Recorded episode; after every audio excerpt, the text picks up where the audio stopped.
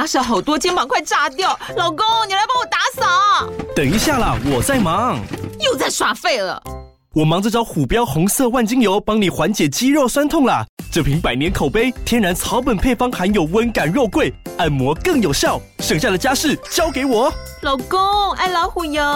虎标在手，全家神队友。全台各大药局、屈臣氏、康氏美皆有贩售。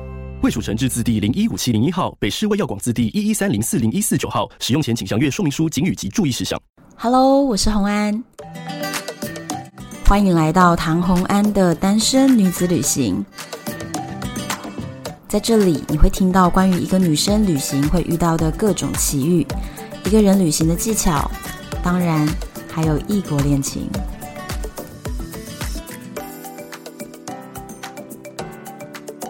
欢迎回到旅游的单元，今天来到的是重量级的来宾，真的很重量哎、欸，超级重量哎、欸。有那么重量吗？讲那么多。我觉得你有在听台湾的旅游 podcast 的听众们，嗯，你们现在应该已经听出来是谁了。哇，你你真的对你的听众非常有信心啊！所以我觉得一定是这样子，好不好？是吗？对，我们欢迎永远的第一名。解锁地球，游尚姐。耶，yeah, 大家好。其实也没有一直都第一名啦。你第一名的时间就是大概，比如说三百六十五天，占据了三百天。我觉得差别是我比较早开始做，还真的有差。什么时候开始的？二零一九年八月，我也算是在 Podcast 快要起来之前的那一年。哇，那这样子我就整整输了你一年多呀！也也不要这样讲啊，可是我觉得现在的节目真的很多，如果你现在要重新做一个节目，然后要让大家看见，真的太困难了。新节目真的好难哦。对啊。对，真的太难了。为新节目默哀，这样这太可怕了。你居然没有要帮新节目鼓励，直接说替他们默哀就好了。那怎么鼓励啊？连我自己想要做新节目的话，假设我要做的话，我也不知道怎么下手哎。哦，真的哈、哦，很恐怖。我觉得太难了，真的不容易。对对，所以我们就会继续待在这个位置哈，不好意思了。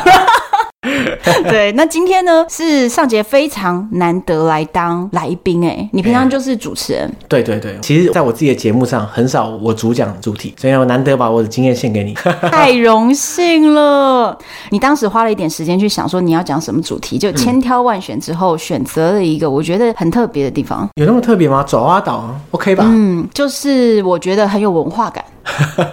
很有文化感，对，就是我们很喜欢文化景点，或者是很喜欢拍美丽的照片的人，嗯，就会想要去这个地方。哎、欸，其实我去爪哇岛的时候是二零一六年，嗯，那时候我去之前，我在背包客栈啊各个地方都会搜寻资料嘛，嗯，哎、欸，跟你讲超级少，其实就是找不到。然后呢，所以你看是不是就是很特别、啊？没有，可是我想讲的是，我现在最近常常听到身边有人去、欸，哎，但不是说最近最近啊。哦，你说反正就在你去之后，就越来越多人去了，不知道是不是有带起这个风气？哦，有可能哦。不是啊，可是那时候我去之前真的很少。那你为什么想去？哎、欸，坦白说，我是被照片烧到。一开始的时候，我就看到爪哇岛上面有一个很大的佛教遗迹婆罗浮屠。哇！你知道你知道有那种城市是会那种每天帮你换一个新桌面那种吗？哇！应该说电脑吧。然后里面就会一定会有的。对，他就跟你讲说哪里是哪里嘛。然后他就一个，我靠，那一一看到就直接吓到，因为婆罗浮屠它是一个非常非常巨大的一个佛教建筑物。而且它的形式啊，虽然是佛教，但是跟台湾的佛教建筑完全是不一样。嗯，所以当下我一看到的时候，我想说，哎、欸，这个地方哪里？我真的要去一下。哎、欸，可是我跟你讲，我其实之前有研究过爪哇岛，但我还没去，然后就疫情了嘛。嗯。那但是我之前吸引到我的也是照片，可是是古兰巴南。哎、欸，普兰巴南其实外形很多人会说跟婆罗浮屠有点像，可是我觉得差距也蛮大。普兰巴南是很多个很多个很多个，一根一根，然后但是婆罗浮屠是一个巨大的宽的，然后很大这样。对对对，所以我被烧到的是。普兰巴南的照片，应该说，我觉得要被爪哇岛的照片烧到太简单了。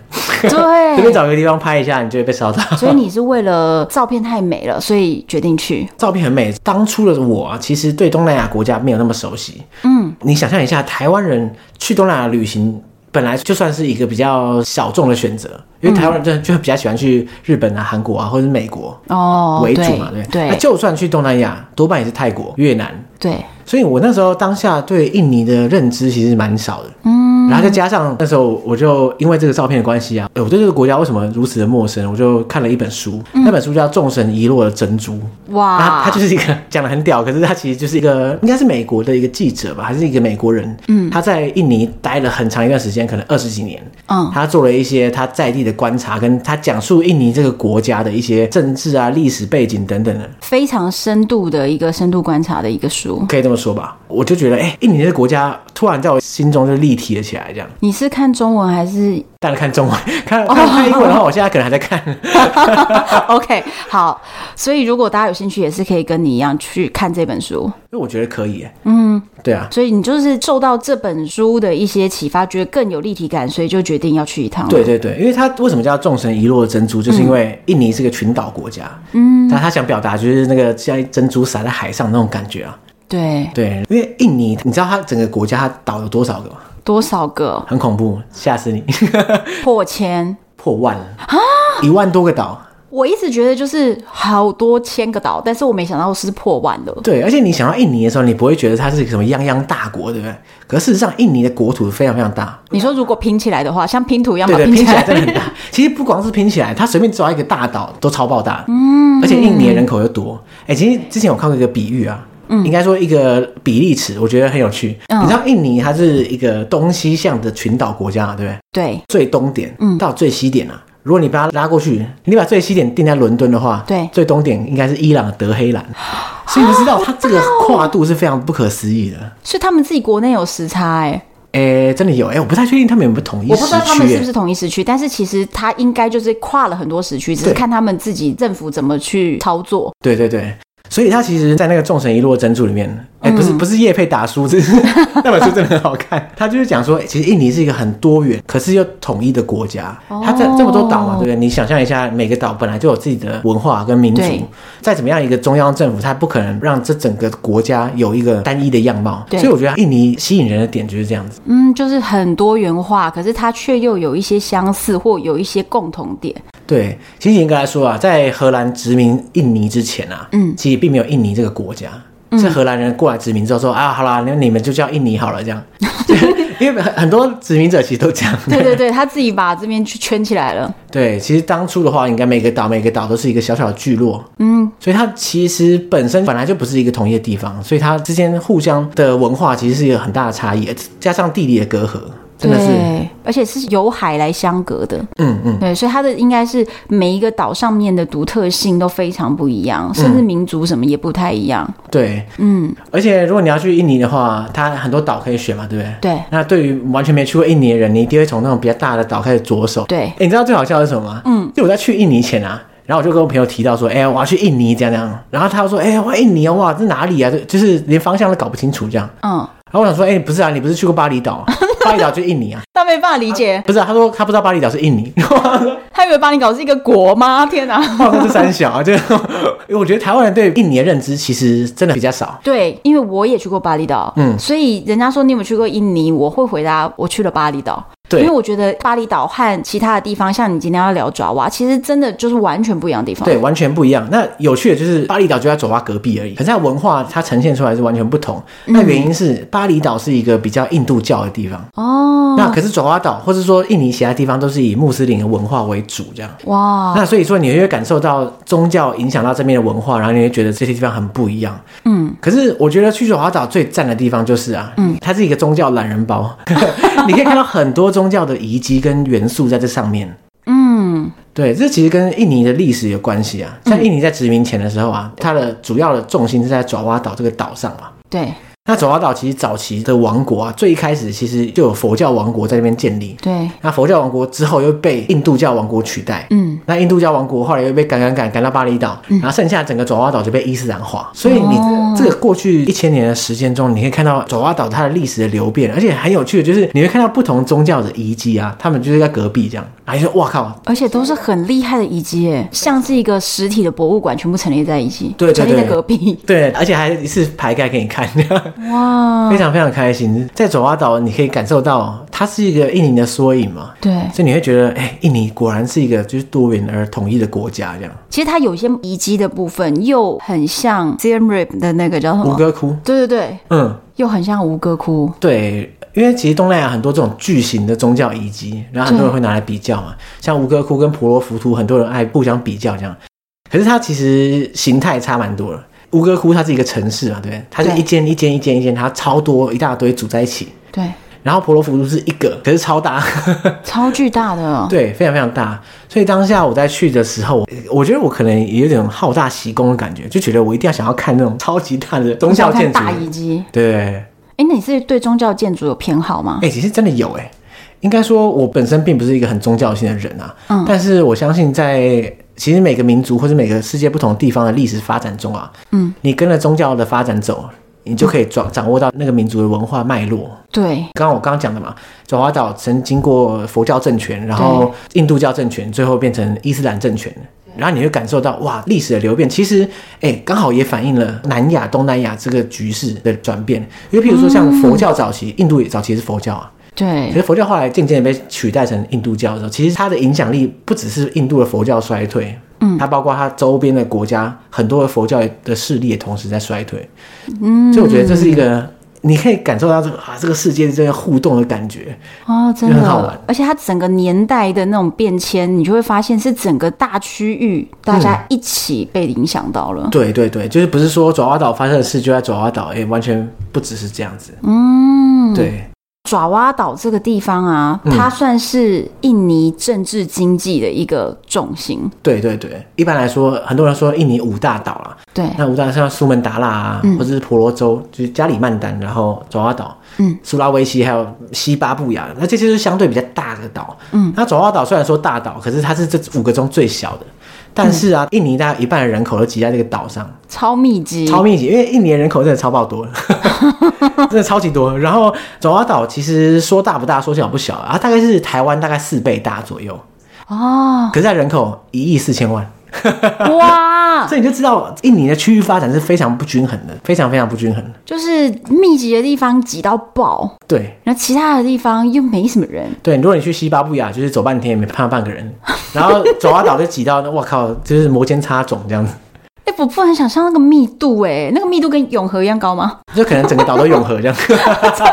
没有啦，没有那么夸张，因为永和真的太夸张。但是，但是，哎、欸，它很有趣，就是这就是为什么它真的要迁都。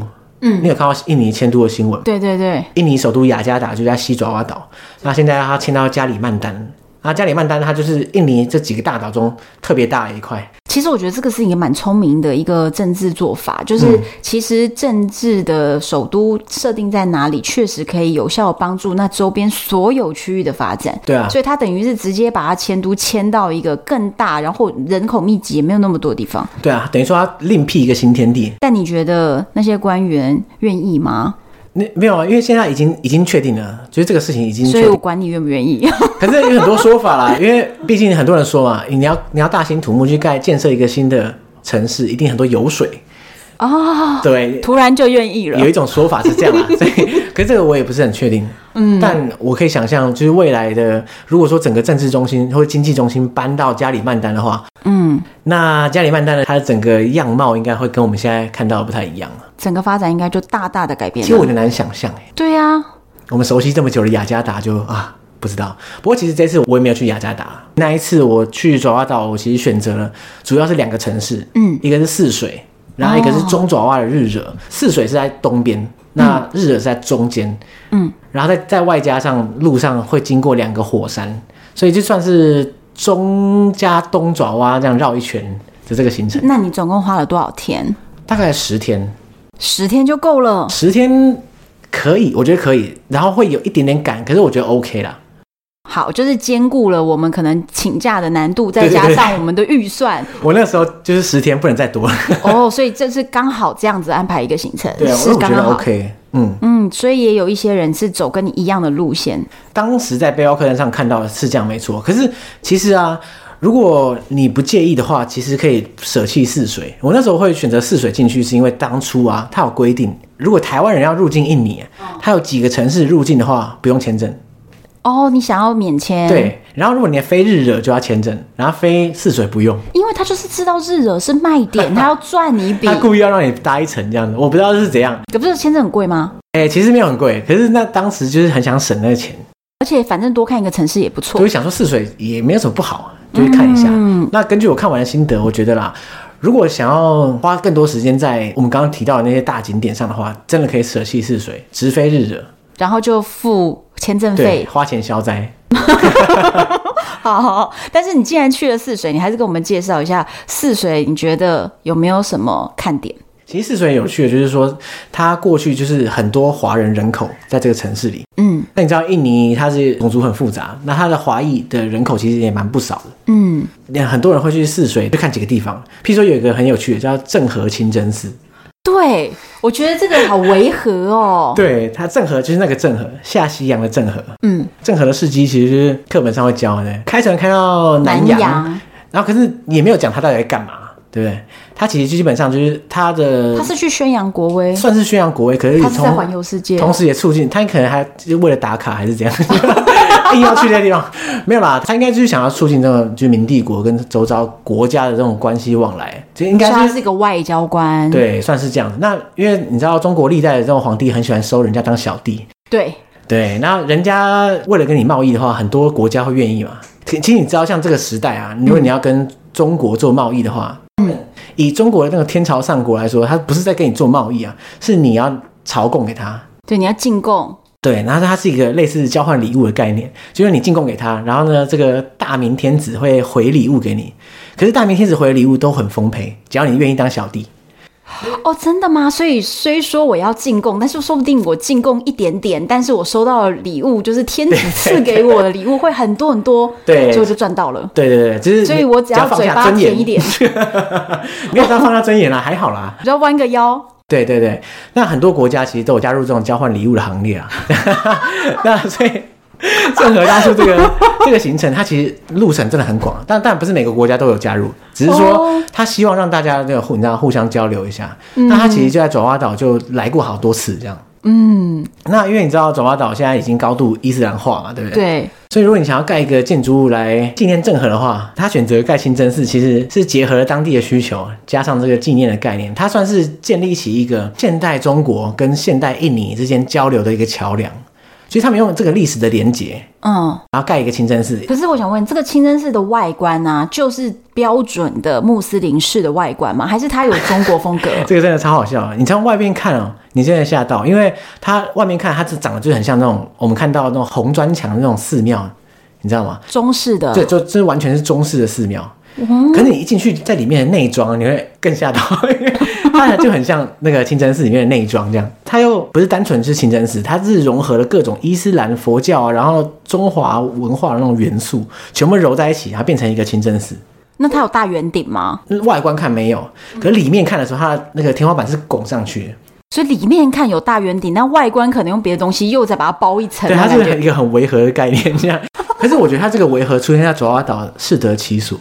对，就它反映出爪哇岛这个多元文化的的一个缩影，所以突然觉得这个清真寺超级值得一看。对，这而且它最好笑就是清真寺前面啊是一块那个你知道吗？就是那种钢棚，然后里面是篮球场这样，它就是建在一个社区里面，然后社区运动中心那种感觉。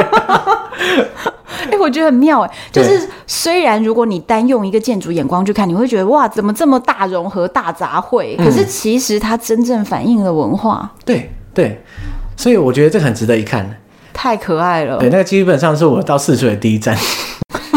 后来很多人会去泗水看唐人街嘛，因为毕竟这边很多那个华人的人口，嗯、所以就会去看。结果你知道吗？到了唐人街之后啊，嗯，因为你知道每个国家唐人街入口都很像，嗯，会有一个牌坊，啊，三个字唐人街这样。对，哎、欸，去那个泗水的唐人街看不到半个中文字，连有牌坊吗？呃，它有牌坊。嗯，可是上面不是写中文，就写印尼文，而且很神秘。也就是在世界各国的唐人街，你进去之后，就会感受到一种华人的感觉，就是那个店家就会很华，就对，或者灯笼啊，或者是有一些对。小小的屋檐感什么的，然后招牌就会开始出现中文，对，可是我进去完全没有，一点都没有。然后我想说，哎，我走错还是怎样？所以它是一个独立存在的一个牌坊，但是其实周边却看不出任何华人的氛围哦。后来有趣的就是，因为我们这些朋友看起来真的就不像印尼人嘛，就很、嗯、看起来像华人，所以当地也就就有一些华人的居民就跟我们攀谈这样。嗯、他们用什么语言跟你讲话？呃，用。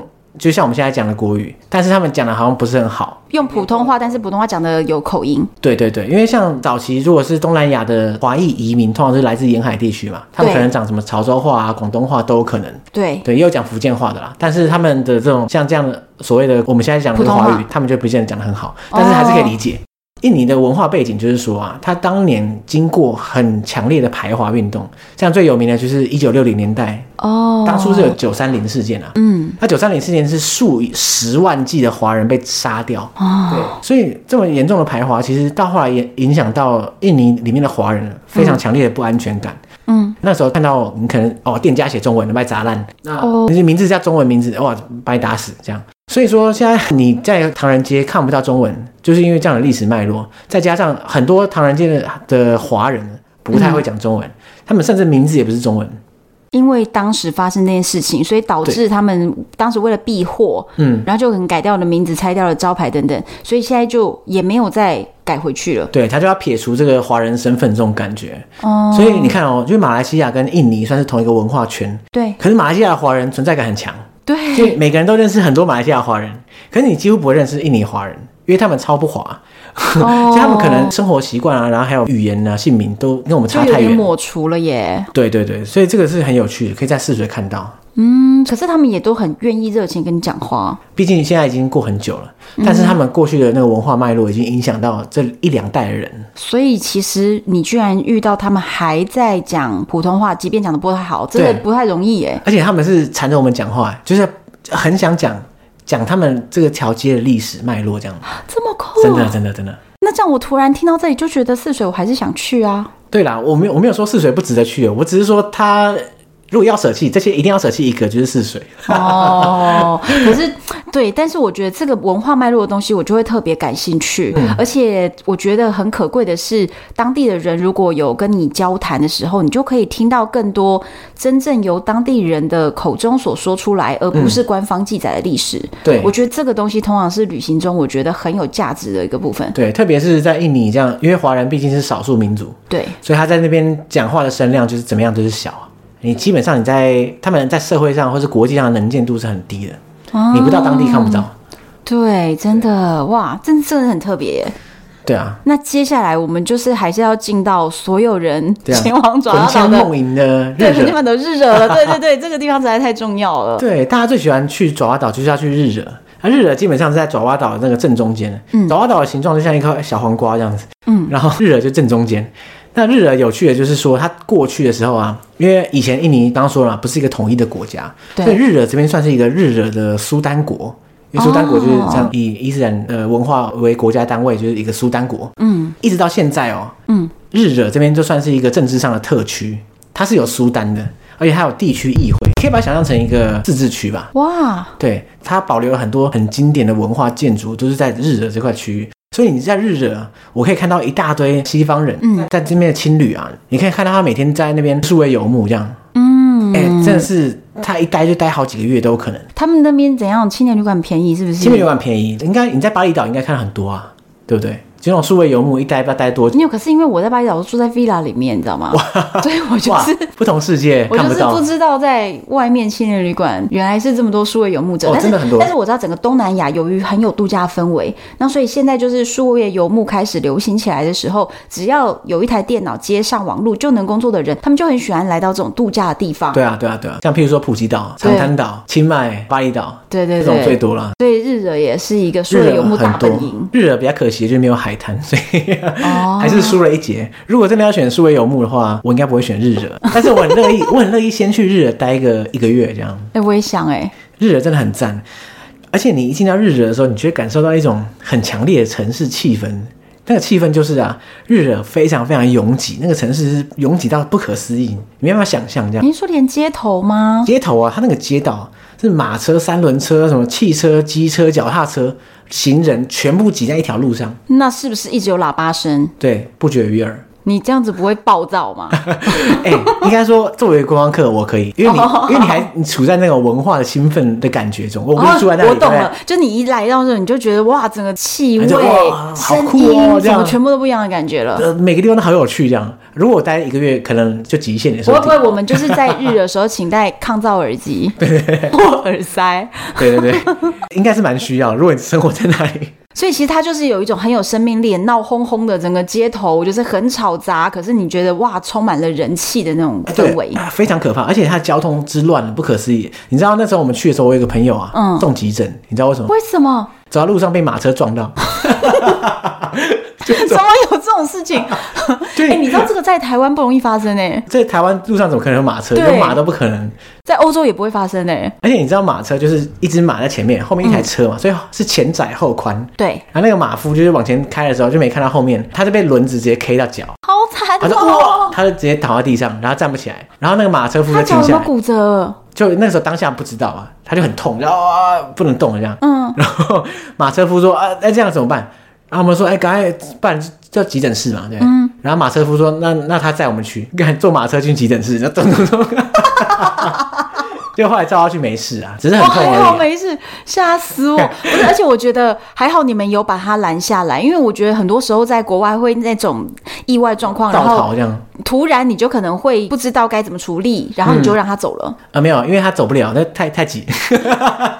这个好处，我觉得太好笑了，而且还是他应该很想走，但是没办法，他被堵住了。对，而且一跌倒人会更多，而且他还把他载去急诊呢、欸。对对对，马车进急诊呢、欸。呃，在急诊门口 这个车道嘛，太好笑了。对啊，所以在日的街头真的很多这种奇怪的事情。所以当下我真的觉得，哦，这是很有很有生命力的城市，真的。因为泗水也算是大城市啊，嗯，所以它跟台北的感觉还是有那么一点像，嗯。可是日惹就完全不一样，对啊，它这个那种文化古都的感觉，穿越时空了，对对。所以它那个城市里啊，光是在那边探险，我就觉得哇，很爽了。而 更不用说他的市郊，就是那些你叫得出名字来巨大佛教、印度教遗迹，嗯，但是婆罗浮屠啊，还有普兰巴南，这都是开车很快就可以到的地方。哦，真的吗？对，非常快。那你在那边的交通是就是叫车？嗯，对，因为那个时候一开始在泗水，我们大家就自己玩自己，搭大众运输嘛。嗯，然后后来搭火车到日惹之后啊，在日惹那边，我们几个人有包一个司机，包一天的那。很方便。对，很方便，非常方便。他那个司机真的很赞，建议我们怎么安排那些行程，把那个点都是补到一个那个，你知道吗？行行程最大化。哦，就是他很专业啦，他专门在在观光。他真的很专业。哇，这样不错哎，那下次我去要找他。哎，可以哎，可是我也忘记联络方式，可惜啊。我们在日惹一定要看的就是两大看点，对，两个最大的是一定要看，应该说那两个是不能错过啊，那其他是多多益善这样子。婆罗浮屠它大概离日惹市区开车大概一个多小时，嗯，而且婆罗浮屠最经典的就是你一定要在早上日出的时候去看。所以你几点出发啊？哇，我忘记可能三点。然后呢，他会在半梦半醒中上他的车，然后一片伸手不见五指哦，一离开市区，哇，这什么都看不到。然后开了一个多小时之后，就会到婆罗浮屠，可是你根本看不到。完全是黑的，伸手不见五指。对，然后下车之后就开手电筒，然后开始往前走。哇哦，哇，只看到自己的脚，嗯，一直往前，然后你完全不知道自己在哪里，你只能跟着那个司机大哥，他就一直带路带路。就你穿过一段漆黑的地方之后啊，嗯，他就开始往上爬阶梯，然后你完全不知道自己在爬什么东西，你只知道有阶梯，对，有阶梯，手电筒照下去有阶梯啊，就爬，然后爬到最高点之后，你还是不知道自己在哪里。因为身边哦，你真的三百六十度看不到东西。可是那有别人吗？有，因为你会感受到黑暗中有人在动。恐怖片的场景啊？然后你待久了之后，越来越看得到一些轮廓啊，对不对？哦，对，因为一方面是你的瞳孔放大，一方面可能天要渐渐亮了。对对对。那你会发现那个地方那个平台上好像有大概一百多个人，很多哦，在那边等了。我猜大家应该就是等一样的东西啊，就是日出。嗯，在婆罗浮屠上面啊。等日出的时候是一个很奇幻的旅程。你们是爬到那个上面了？当初我不知道我们在哪里，可是事实上我们就是在婆罗浮屠的顶端。哇！婆罗浮图它的长相就是它很像一个梯形，然后它有十层，从下到上它是一个有有点像金字塔，可是它比较方的金字塔这样。嗯，就长方形，然后一直往上缩，这样噔噔噔噔噔，然后十层，所以你你可以想象它最高层是一个平台，哦，有点像平台的地方。嗯，而且刚刚很多人，然后一堆脚架在那边。然后你你又不知道这旁边到底是什么东西。嗯，等到那个天微微亮起来的时候，你就会在最第一道曙光，它会直接穿透云层啊，唰打到这个婆罗浮屠这边来的时候，你那一瞬间你会发现婆罗浮屠这个整个建筑的周遭啊，三百六十度环绕在丛林里面。哇！而且早晨的时候，那个丛林是那个雾啊，会从地底上面升起。哇！然后那个阳光从那个云层穿透过来的时候，会反射在那个雾气上，你会发现整个丛林是金黄色的，砰！哇！哎、欸，那个真的惊人，是那个应该是我这辈子看过最最厉害的日出，没有之一。震撼的场景哦。对，你知道婆罗浮屠的形状啊，在那一刻你才看得到，因为你之前都是黑的嘛，对？嗯。婆罗浮屠它它虽然是佛教建筑，可是跟我们想象中的所有佛教建筑都长不一样。嗯。因为它受过很强烈的这个印度教的影响。嗯。所以它反而长得比较像印度教建筑，就会有很多小小小小的尖塔。哦。啊，那个尖塔很多是中空，然后里面会做一尊佛，所以它其实雕的很细耶，雕的非常细。然后你会看到那个早晨打出来的光啊，在那个尖塔中穿梭，然后你眼睛看过去，你眼前除了丛林之外啊，是那些尖塔的倒影，它的剪影。哇，那那个真的是一个震撼的一个情景，这样。可是你在越来越亮之后啊，你去看那个尖塔里面不是有佛吗？对不对？对，大部分的佛都没有头，被人家挖走了，对，就被砍掉。就是那些欧洲的博物馆里面放那些，其实有可能。其实婆罗浮屠这个也蛮奇妙的，你知道它的经历是怎样吗？它、嗯、它被盖出来的时候，其实是西元大概九世纪左右，嗯，一千多年前了。对，可是很有趣的是，因为像爪哇岛，它的历史记载其实是蛮残缺的，嗯，所以当地人过了一阵子之后啊，废弃这块地之后啊，没有人知道它这个东西存在。然后因为爪哇岛是很多火山，嗯，那火山爆发之后，火山灰漫天喷来喷去，结果这个婆罗浮屠被埋在火山灰跟丛林中，就直接消失，消失好几百年，哦、一直到殖民者过来。然后发现，哦，干这怎么那么屌？怎么有这样的东西？对，决定把它开挖恢复，让它重现于世人的眼中。过了一千年，重新挖出来。哇，对啊，所以它那个里面的佛像被破坏了，其实一部分当然是殖民者发现之后，可能有些人会把头砍下来嘛。嗯、那其实当初在遗弃的时候，因为历史记载很不全啊，有可能当初也受到攻击或者什么，大家会想要去那边破坏，就是因为想要去盗卖那些文物嘛。对，佛像带不走，就头先砍下来啊，头可以卖。对，所以蛮可惜的，就是很多佛像都没有头。嗯，但就是一个历史的痕迹。对，真的。哇，被你这样一讲，这个日出是非去看不可。可是我想问个问题，你在上面看的时候，所以你看到的日出是一个很大片丛林里，然后这个光影什么？可是你拍出来的照片。因为你就在它的上方，对，所以那个照片里到底有婆罗浮屠本身会，可是你不会拍到全貌，因为它是很多小塔嘛，哦、对不对？所以最经典的婆罗浮屠照片啊，它就是从塔的后面拍出去，你会看到前面一堆黑影，可那个就是塔，对，那个剪影，然后前面就是太阳，然后下面是丛林，这是最经典的婆罗浮屠照片。其实你从下面拍反而不好看。哦，因为婆罗浮屠它是一个很大，它超巨大，目前世界上记录上最大的佛寺，单一佛寺最大，嗯，所以它真的太大。然后可是它就只有一个，所以它不会有像是像东南亚有很大的，就是像缅甸的蒲甘，嗯，蒲甘它是整个开阔的一个平原上有几千座佛塔，对。所以那个气势，我觉得婆罗浮屠不是靠这个取胜，它是靠一个大的。对，它是靠一个，然后很大，超大。对对对，我这边呢就帮大家科普一下，婆罗浮屠整座佛寺有两千六百七十二块浮雕。哇，我没有算过了，很明显。五百零四尊佛像，但是真的数不清。然后光是中央圆顶的周围就围绕着七十二尊佛像。嗯嗯，嗯对，它真的是一个非常非常繁复，而且非常惊人。你可以想象，过去建立起这个婆罗浮屠的这个王国，不知道有多强盛。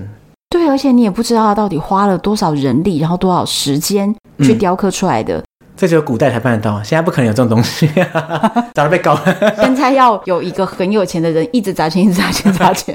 对，对现在是不可能用一个君王一句话，你们就创造出这东西。所以这就是为什么现在这种很巨大、很巨大的宗教遗迹，现在都觉得非常的不可思议。对啊，因为不会有新的啦。因为现在即便有再高的科技，但是我们就是不可能去做这件事。对，你不可能投入这么多去盖一个这个东西，对绝对不可能。对。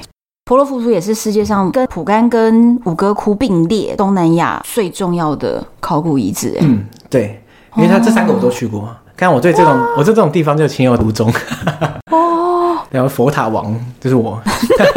好，可以。我目前节目中并没有出现佛塔王。看，我还差几个啦，像譬如说像中国的莫高窟，我没去过。哦，你还没，但是你想去，这是你的你 checklist 里面。严格来说，它不是佛塔，它是佛佛教像遗迹。对，嗯但是也是一样，就是会不会并列的那种上古遗迹，对，所以我也是蛮想去的啦。那还有呢？未来有机会的话，你佛塔王还有什么没还没的？如果是以东亚、东南亚这一块的话，差不多这几个比较大。嗯那当然，其他世界上其他地方还是有巨大的佛塔，也是有啦。嗯，对，那个听单很长。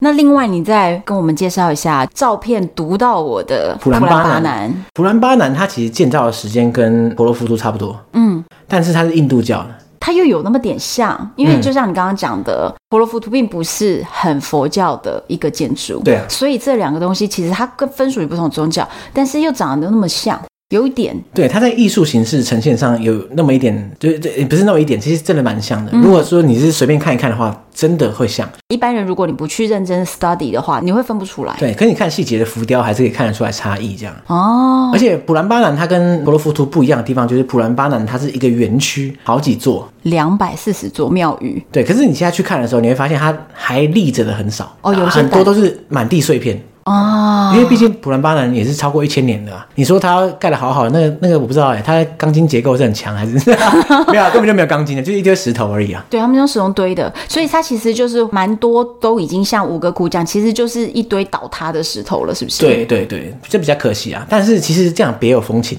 就你会觉得说，哇，这些倒掉了，那那这还没倒了，就觉得特别珍贵。哦，原来是这样。那我当时被迷到的是一那种照片，我我觉得很多人应该有看过，就是它其实是应该也算是日出时分，就是地面上冒起了一些就是烟雾的那种水汽，然后在很多很多的那个佛塔的尖顶出现在这些水汽当中，那可能是一个日出的阳光，黄色的。嗯，爪哇岛这个地方，它就是给我的印象，在整趟旅程结束之后啊，嗯，因为它很多这种云啊、雾啊这种东西。对，不单纯只是云雾而已，它是有那种丛林的水汽，嗯，还有那种火山的烟雾，就是各个场景中啊，在我印象中，爪哇岛整趟旅程给我的感觉，就是什么东西都是在云雾中缭绕这样。普兰巴南如果在早上去的话，应该也是像你照片看到的那个感觉。哦，嗯所以你是在白天的时间？对，我在白天的时候去，你知道我原本差点晚上再跑去一次，为什么？我看完普兰巴南之后，我跑回日惹市区嘛，对不对？嗯，然后我看了一个广告。一个传单上面写说啊，你，你有没有看过爪哇岛的皮影戏？你知道那是什么吗？是什么？皮影戏你知道吗？对，就是一些就一个布幕，然后打光，对那后面还会超偶嘛，对，来演戏。那爪哇岛其实它有一个传统的技艺，就是一种皮影戏，可是跟我们看到的皮影戏比较不一样。嗯，它算是有爪哇特色的皮影戏。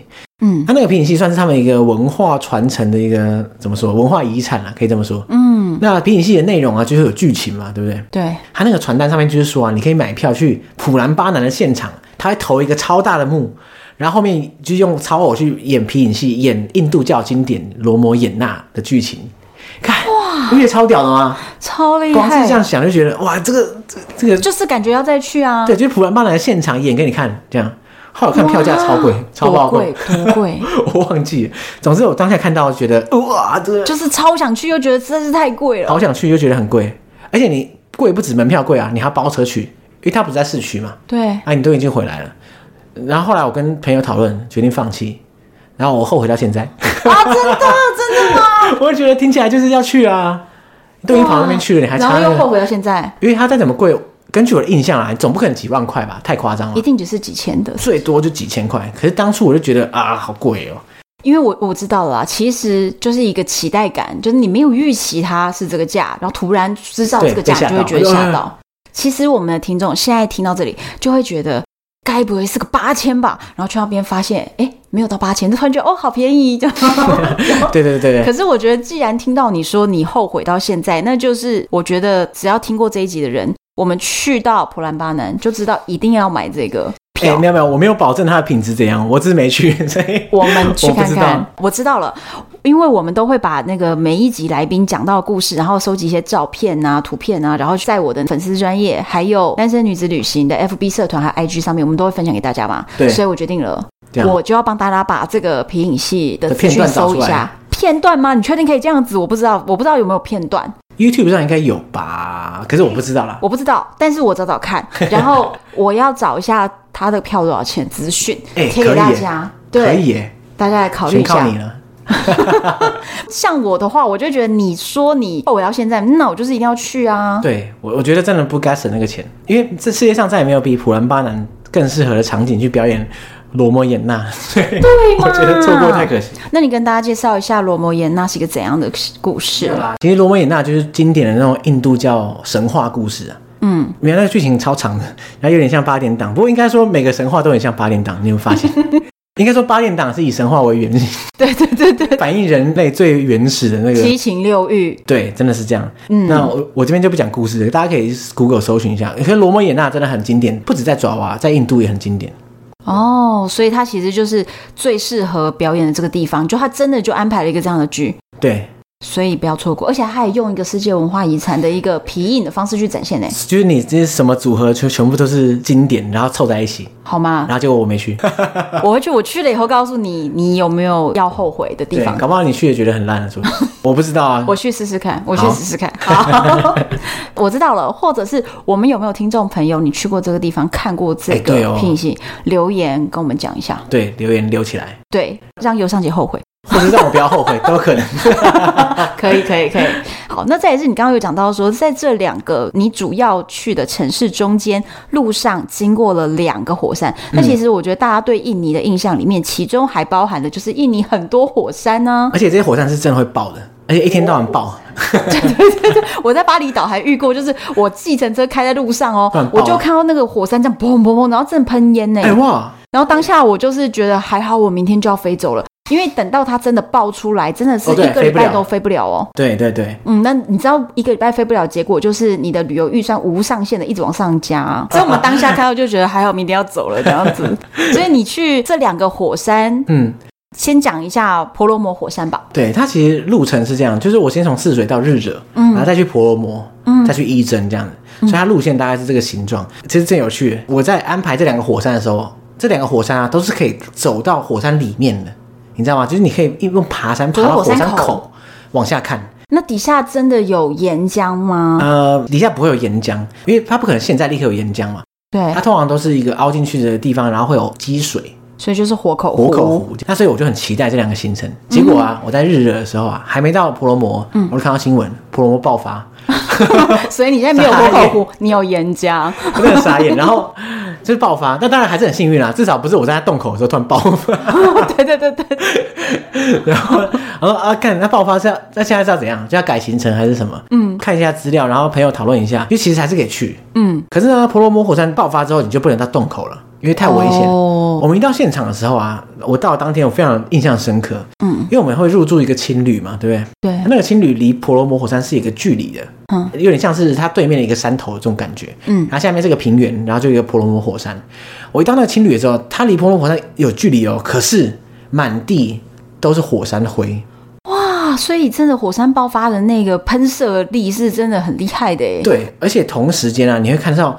天空中就是那个灰缓缓的降下来，旁边的树上啊都积了一层灰色的东西。其实对我来说啊，它是一个黑色的雪的感觉，哦、你知道吗？就是有一种下雪感。对，可是黑色哦。然后空气中有那种烧焦的味道，你就觉得哇，这是什么世界末日还是什么那种景象？有一点呢。对，真的很很奇妙。然后我看到那个路边的，他有那个清洁工在铲雪，可是他不是铲雪，他铲火山灰在那边铲这样。哇，哎、欸，它距离不是很近哎，所以我就想象一下。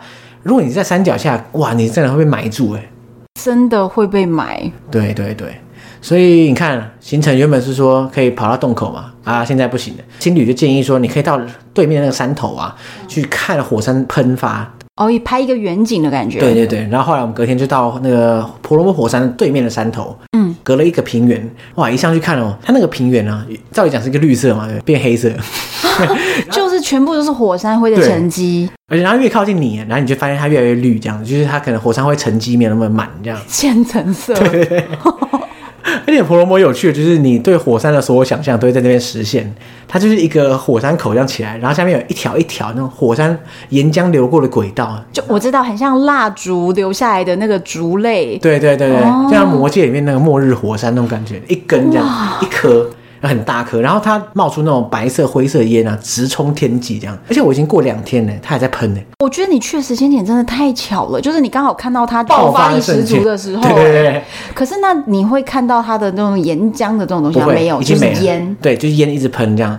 然后我就想说，啊，这只有烟的话，是不是还是可以去看一下？嗯。然后当地人说：“干，你白痴嘛？就是不行啊，因为你过去你马上毒死，因为那个火山喷发的时候，那个气体是非常毒的。”所以，所以其实你们就算在那么远，只要有火山灰的范围，其实空气可能也就不好哎、欸。空气我是没有觉得特别不好，只是的确有那种烧灼的味道。说不定那个烧灼的味道就是有毒，也是有可能啦。但是那么远，我现在也没出事啊，现在还活着，但是还好。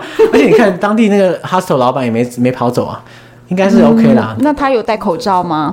没有没有，那时候口罩还不流行。他有戴防毒面具吗？哎、欸，说到防毒面具啊，下一个火山要用到。真的，真的，因为婆罗摩我们就这样看看而已嘛。对，那、啊、就是只能这样。可是后来我们就想说，好啦，至少一真火山还没爆发，是，所以我们还是可以到火山的洞口去看火口湖。对，去看火口湖。然后后来发现啊，幸好婆罗摩火山爆发，你知道为什么吗？嗯、就是它刚好让我看到两种不同形态的火山。对，因为你两个火山，如果你都都跑到洞口去看，那不是长得差不多？嗯，那一我看一个爆发，一个没爆发，哎、欸，最好，对，最赞，对对，所以我就觉得，如果大家在爪哇岛之后发现那个火山爆发，赶快去看一下，因为没爆发的火山很好看到，可是爆发的火山真要等，可遇不可求。对，没错。哦，所以你后来就跑去伊真火山，对，那所以看到的真的就是一个活口湖。哇，伊真火山很累。你知道吗？就是婆罗摩，如果你要上去的话，嗯，我虽然没有上去，但是我根据我查到的资料啊，一种就是你可以坐吉普车上到山顶，一种就是你可以骑马，就是它当地会有一些，哦，你知道，我知道，他就是会为你付点钱，他直接马帮你走这一段辛苦的路。对，没错。然后就算再怎么不济，你可以走路上去这样，但很累。嗯。可是呢，你光是看你就知道那个路不会到多远。嗯。对。可是呢，伊真就不一样，伊真完全不能任何交通工具，你只能走的。然后啊，去伊真一样是要看日出。但是你知道伊真是怎样吗？你如果要看的话，你半夜十二点要出发。Oh, 他先开车从镇上开到伊真的山脚下，然后开始走，开始爬，爬到那个洞口下去到虎口湖啊，大概两个多小时。然后那过程中啊，伸手不见五指，所以要用手电筒。对，手电筒。这样子不会摔倒吗？呃，没有，你照好脚下啦，因为其实就大家轮流摔，一路上人很多啦，所以哦，我知道摔了滚不下去。